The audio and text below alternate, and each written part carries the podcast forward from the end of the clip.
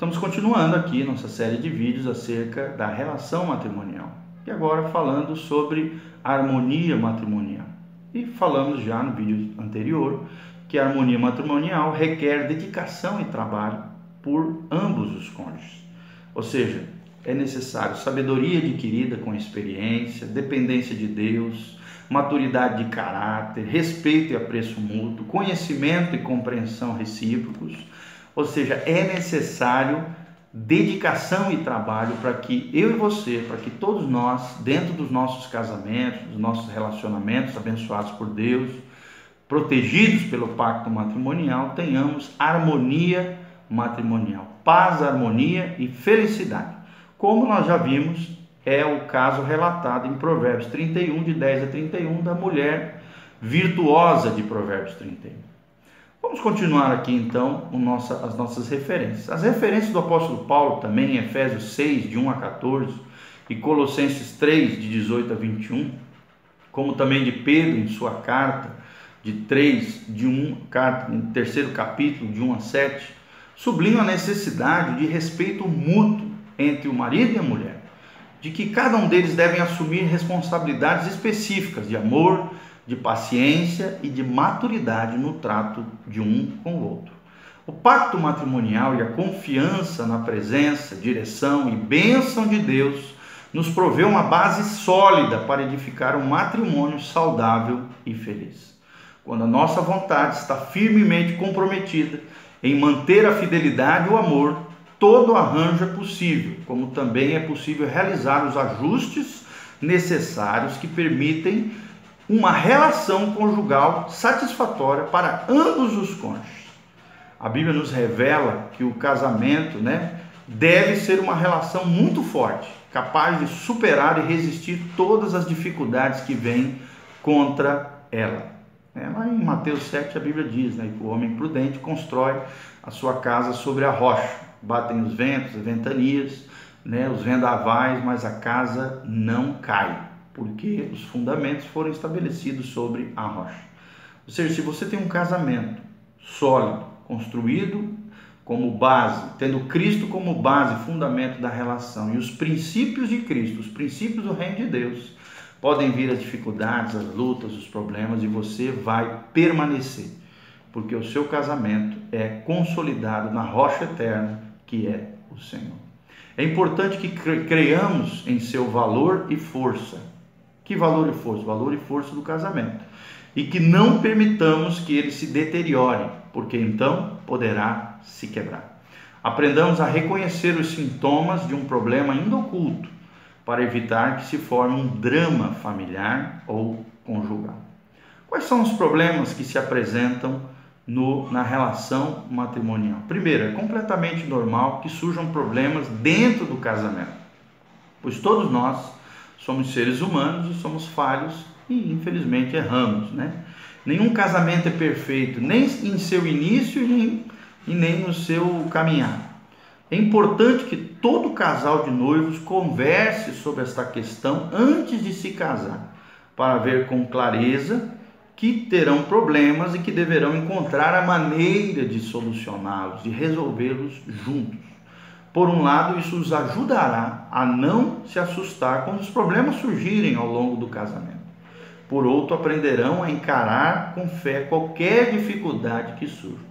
Ou seja, sempre, a, a ordem deve ser o seguinte: quando surgirem os problemas do casamento, tentem vocês dois resolverem sozinhos.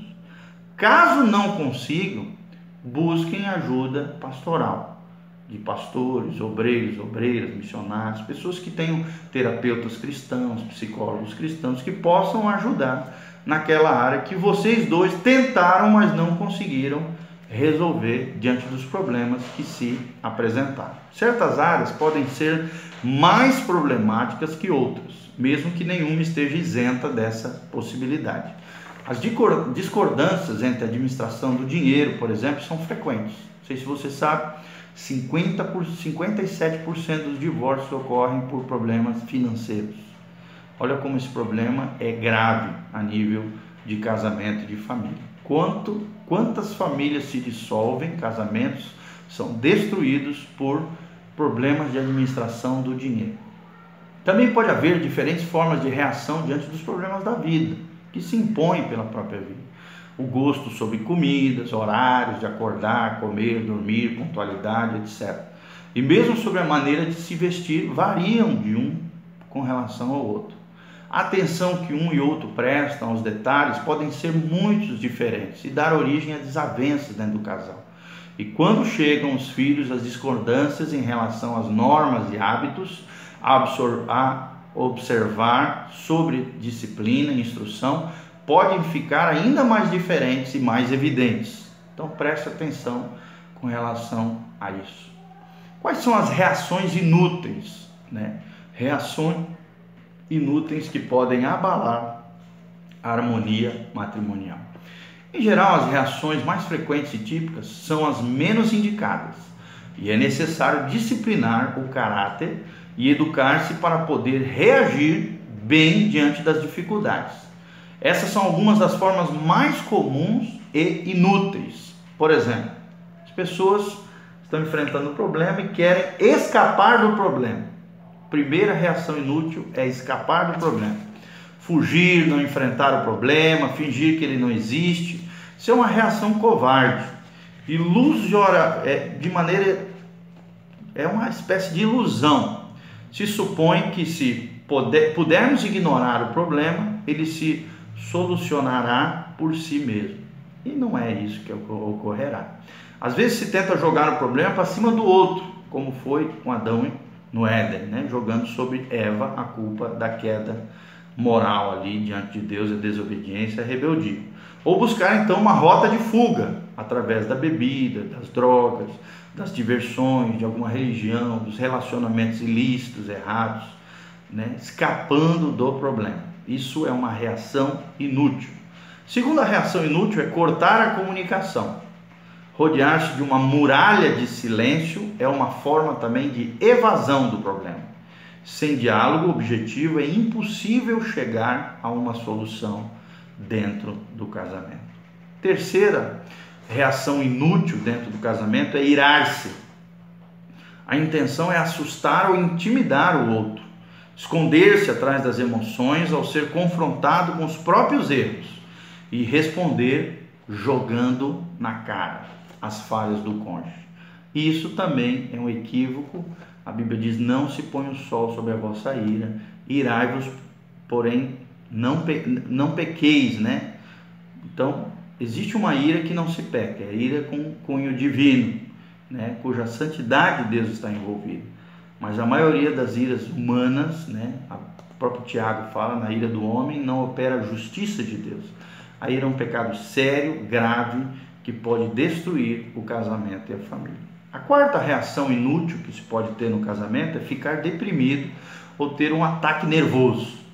É como se dar por vencido e começar a buscar provocar lástima e compaixão nos que nos rodeiam. A intenção é conseguir que os outros prestem mais atenção e nos consolem, sem ter que enfrentar o problema real. Isso é muito comum também, ficar deprimido, espírito de dodói, né, de coitadinho, de autocomiseração, ou dar um chilique, dar um ataque nervoso, dar uma de doido. Não é assim que se resolvem problemas. Como é que nós podemos resolver os problemas? Primeiro, precisamos entender e afirmar que todo problema tem solução. Ainda mais nós que somos cristãos. É importante não se dar por vencido e nem negar a possibilidade de uma solução. O primeiro passo em toda solução é reconhecer que é possível resolver esse conflito dentro do casamento. Segundo, ter disposição para enfrentar todo o problema com calma e fé ter disposição para enfrentar todo problema com calma e fé. É preciso acalmar os nervos, apaziguar os sentimentos, que o bom juízo retorne, né? que esse ambiente carregado de nervosismo desapareça. É preciso ser objetivo, considerando a situação por outros ângulos, outras perspectivas, olhando-a do ponto de vista do outro. Também é necessário reconhecer as próprias falhas, pedir perdão, consertar, restituir quando necessário, conforme diz 1 Coríntios 13, de 4 a 7 e Filipenses 4, de 8 a 9. Quarto, quarta solução para os problemas é tratar um problema de cada vez. Tratar um problema de cada vez. Certas questões são complicadas e podem dar origem a outras. Não se pode resolver tudo ao mesmo tempo. É melhor dedicar-se a um problema de cada vez. Detectar o problema, analisá-lo, determinar por onde começar e resolvê-lo. Encarar os seus gigantes. Quinta solução dos problemas é aprender através das experiências anteriores que já tivemos. Aprender através das experiências anteriores. É preciso tirar proveito das situações já vividas para não ter de passar outra vez pelas mesmas tensões e lutas. É necessário ser paciente ao aguardar os resultados, porque muitas vezes é impossível conseguir uma solução positiva de imediato. Veja Hebreus 12, de 1 a 14. Outra solução de problemas é não deixar que os problemas também se acumulem, né? Vire uma bola de neve. Quando vários problemas se acumulam, eles se transformam em um problemão. É melhor resolvê-los à medida que surgem, né? Como diz a Bíblia, basta cada dia o seu mal. O apóstolo Paulo, Mateus 6, o apóstolo Paulo dá um bom exemplo nesse texto. Não se põe o sol sobre a vossa ira, ou seja, os conflitos, as situações, né, que surgem, não deixe para o dia seguinte aquilo que você precisa resolver hoje. Não se põe o sol sobre a vossa ira, Efésios 4, 26. Também, para solucionar os problemas, às vezes é necessário recorrer a um árbitro maduro. Recorrer a um árbitro maduro. É conveniente fazer isso.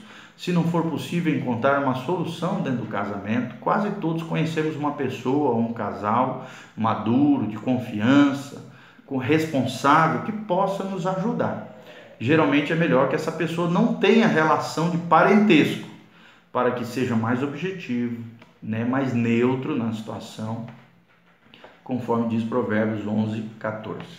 A maior responsabilidade para resolver os problemas está sobre os ombros dos homens. A maior responsabilidade está sobre o homem. Por vontade de Deus, o homem é o cabeça da esposa e responsável principal pela sua família.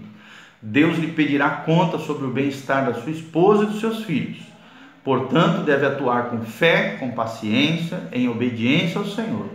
E é preciso que ele tenha uma conduta terna, doce, compassiva, razoável, sábia, bondosa, não caprichosa, mas firme em suas convicções, fundamentado na vontade revelada de Deus, que é as Sagradas Escrituras, a Bíblia, a Palavra de Deus.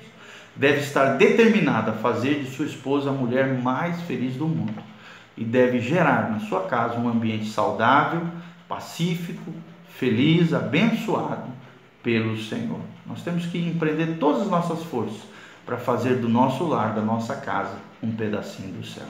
Lembremos também que uma boa solução dos problemas né, afirma e fortalece o casamento e encontrar juntos a solução para eles acrescenta a confiança e evidencia a maturidade de ambos os cônjuges. Terceiro ponto é até a felicidade e maturidade. Aos casais que estão casados há vários anos, parece óbvio que a felicidade matrimonial não é uma questão de sorte, é fruto de dedicação, esmero, trabalho, amor, paciência disposição de aprender e o firme desejo de superar os obstáculos do caminho. Conseguir que dois seres com personalidade e caráter diferentes, que vêm de contextos familiares diferentes, com fraquezas e pecados, com hábitos arraigados, desde antes do casamento, possam conviver em harmonia e amor, é um prêmio à dedicação e à fé e confiança no Senhor. Deus está disposto a fazer isso e quer orientar, guiar, guardar, apoiar, corrigir e abençoar até que se consiga felicidade e maturidade na relação matrimonial. Uma relação matrimonial madura e equilibrada não se produz de um dia para o outro, mas se o marido e a mulher se dedicam a buscar um bom entendimento e fazem os ajustes necessários, serão recompensados com muitos anos de felicidade e seu lar brilhará com a graça daquele que prometeu abençoar todas as famílias da terra. Lembre-se das palavras de Abraão: Em ti serão benditas todas as famílias da terra. Que Deus abençoe seu lar, a sua família, a sua casa. Que você tenha uma relação matrimonial frutífera, abençoada, pujante, feliz, serás tu e a tua casa, se seguires ao Senhor, a esses princípios que nós ensinamos, em nome de Jesus, que você tenha uma relação sexual abençoada por Deus, que você tenha harmonia e paz no seu lar e que você tenha felicidade, maturidade e um pedacinho do céu na sua casa, no seu lar e na sua família. Um beijo do pastor Giovanni, que Deus abençoe, curta aí o nosso canal PR Giovanni, compartilhe esse vídeo com outras pessoas e que Deus abençoe tremendamente a sua vida. Um abraço, gente.